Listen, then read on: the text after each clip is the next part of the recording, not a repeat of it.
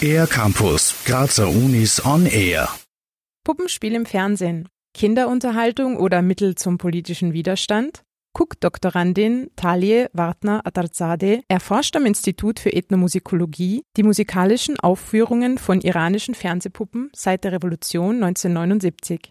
Ich schreibe über die Musik, die von Puppen im iranischen Fernsehen aufgeführt wird, während viele Aspekte des Musizierens bei echten Künstlern und Künstlerinnen im iranischen staatlichen Fernsehen nicht dargestellt werden dürfen. Und mich interessiert das zu wissen, warum dürfen die Puppen das machen, während die echten Schauspieler und Schauspielerinnen das nicht machen dürfen. So Talie Wartner Atarzadeh.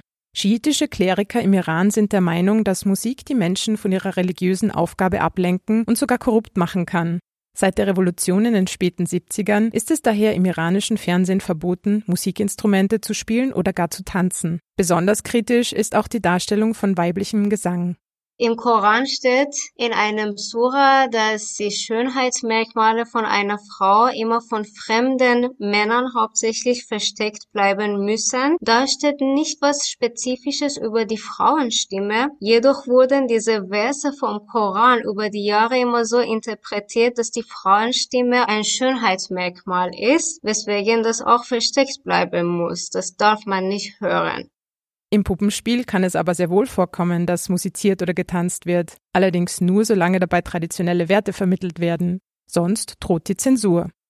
Der iranische Rundfunk wird direkt von dem obersten Führer des Landes überwacht. Somit werden dort Programme produziert und ausgestrahlt, die die politischen und religiösen Werte seiner Politik und seiner Regierung betonen.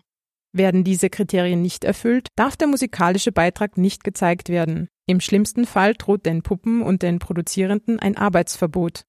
Politische Werte, religiöse Werte werden auch von diesen Puppen vermittelt. Allerdings kritisieren die Puppen auch irgendwie die Regierung. Zum Beispiel, sie machen sich lustig über die Werte, die mittlerweile veraltet sind oder Werte, die mittlerweile eine Belastung für die Bevölkerung sind. So kann durch das Medium Puppenspiel das Patriarchat oder die Theokratie indirekt kritisiert oder Stimmen für die Unabhängigkeit laut werden, solange sie es schaffen, der Zensur zu entkommen. Für den ER-Campus der Grazer Universitäten Deborah Siebenhofer. Mehr über die Grazer Universitäten auf ercampus-graz.at